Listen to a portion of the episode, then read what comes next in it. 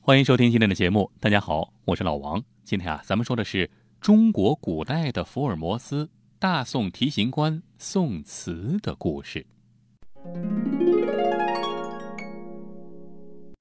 这可以说啊，近些年啊，外国的侦探剧那是火了。比如说，日本有柯南、金田一，是吧？西方有福尔摩斯、波洛。在这些各具特色的外国侦探的夹击之下，那我国的侦探剧就显得有些比较寂寞了。这直到前一段时间啊，出了一部电视剧《大宋提刑官》，哎，让宋朝的宋慈一下子名声大噪，这知名度啊不再仅限于法医界，而达到了妇孺皆知的地步。那接下来啊，老王就来和您说说这位大宋提刑官宋慈的故事。有一个有趣的现象是，宋慈在当时的知名度远远高于当时的皇帝。可是啊，在元朝人编纂的正史《宋史》之中，对宋慈却只字未提。现在有关宋慈的介绍，大多都是来源于南宋词人刘克庄的《宋经略墓志铭》。哎，后来给他立的一份墓志铭中有他的介绍。算起来啊，宋慈也是名门之后。他的祖上呢是唐朝著名宰相宋璟。宋慈打小聪明，并且是胸怀大志。宋慈出生的家乡呢建阳市，是宋朝著名这学者朱熹的故乡，所以在当时啊，理学氛围非常的浓厚。宋慈也是深受影响。在给他写墓志铭的那位刘克庄的笔下。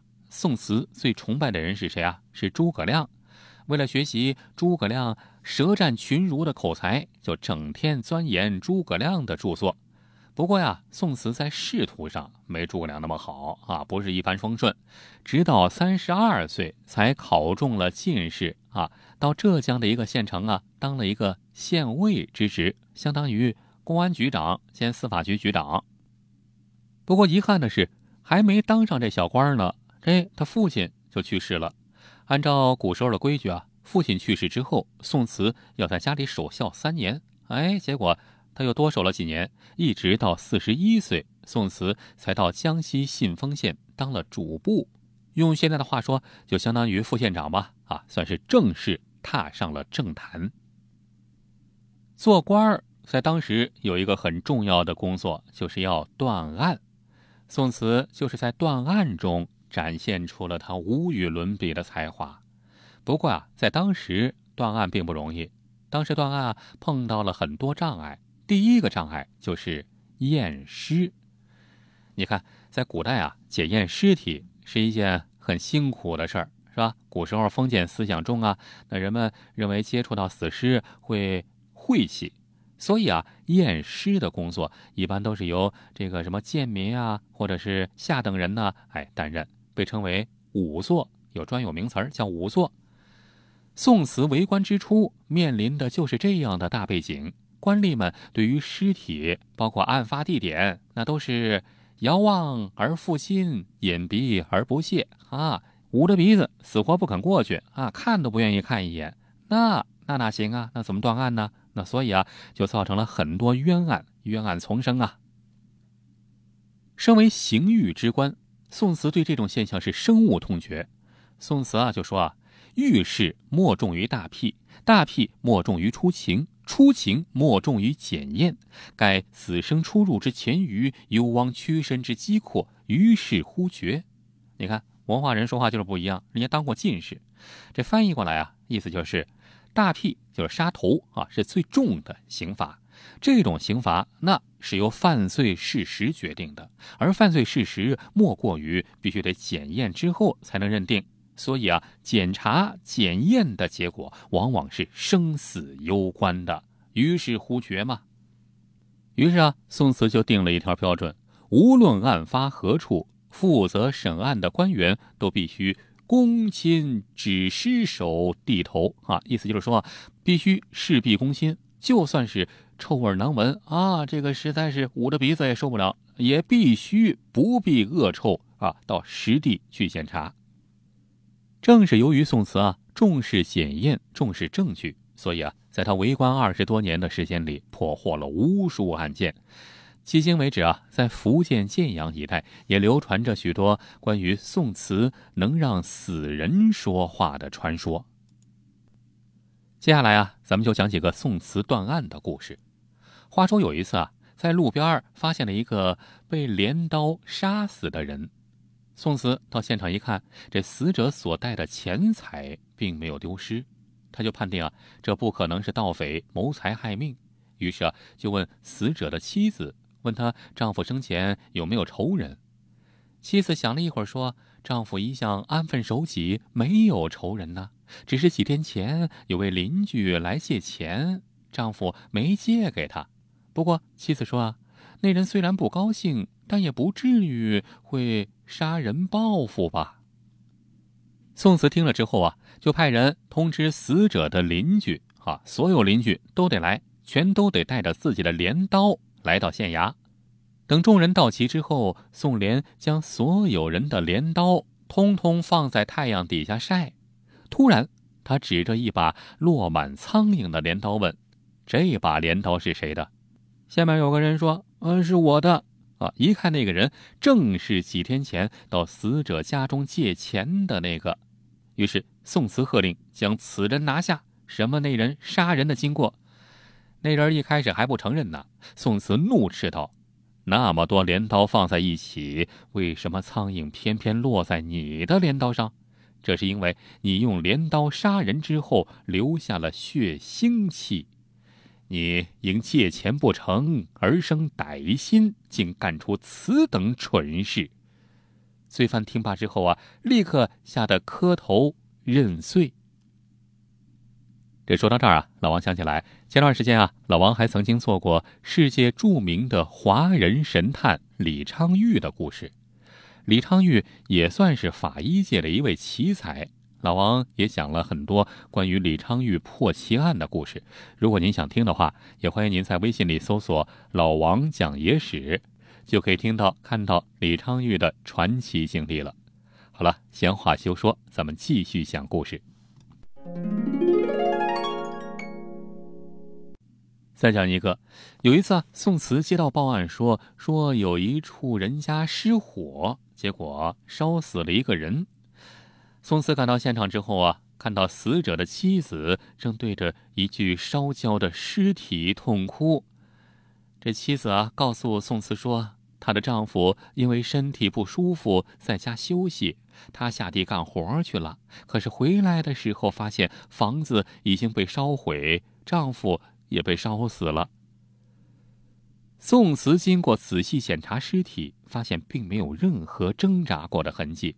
背部贴着地面的地方有明显烧伤的痕迹，比较轻，而且最关键的是，死者的嘴里没有灰尘。这也就是说，死者并不是被烧死的，而极有可能是有人将其杀死之后再放火，企图伪造火灾的假现场。从此，正是根据尸体告诉他的信息。进一步调查发现，是死者妻子与他人通奸，被发现之后，与奸夫一起将死者勒死，然后放火焚烧了房子，造成失火死亡的假象。再讲一个，有一次啊，广东有一个土豪为了霸占良家妇女，谋杀了一个无辜的农民。为了逃避罪责呀，他在那个农民死者的手里塞了一把刀，又花钱买通了当地的衙役，在验尸表上填上“自杀”二字，这个案子呀也就轻易的了结了。恰巧宋慈视察到了那儿，在复审此案时，发现死者手中虽然拿着刀，但是握的并不紧，而且从伤口上来看是进刀轻。而出刀重，不符合一般自杀者的规律，所以啊，他马上断定死者不是自杀，而是他杀。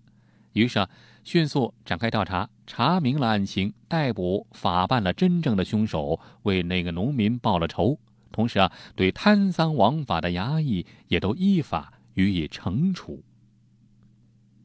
在长期的断案之中啊，宋慈摸索出了一整套验尸规律，比如这个尸斑的颜色、破伤风致死的是什么样、冻死的人是什么样，还有喝酒喝多的、生气过甚的，甚至脑血管破裂、心脏病死亡的人都是什么特征。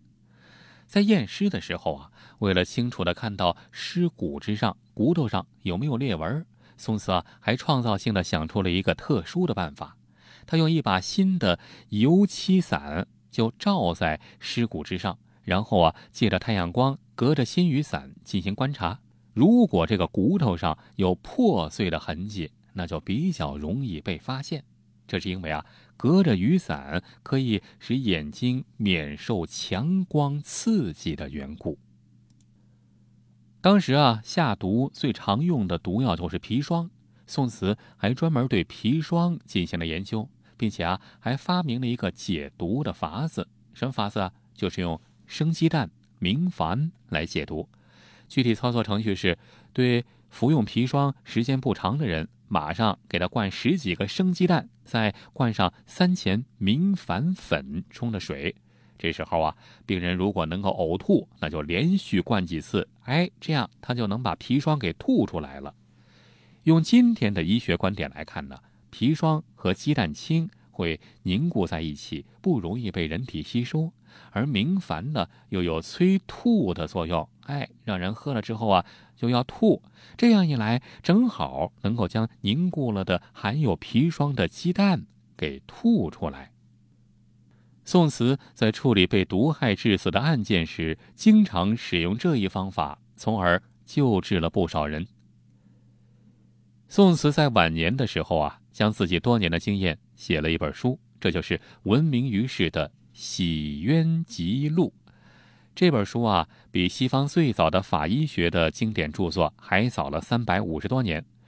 后来的元朝、明朝、清朝历代官吏和法医都将此书作为处理死伤案件的法典和依据。这本书啊，还流传到了国外。并被翻译成了朝鲜文、日文、英文、法文、德文、荷兰文等国文字，在世界许多国家流传。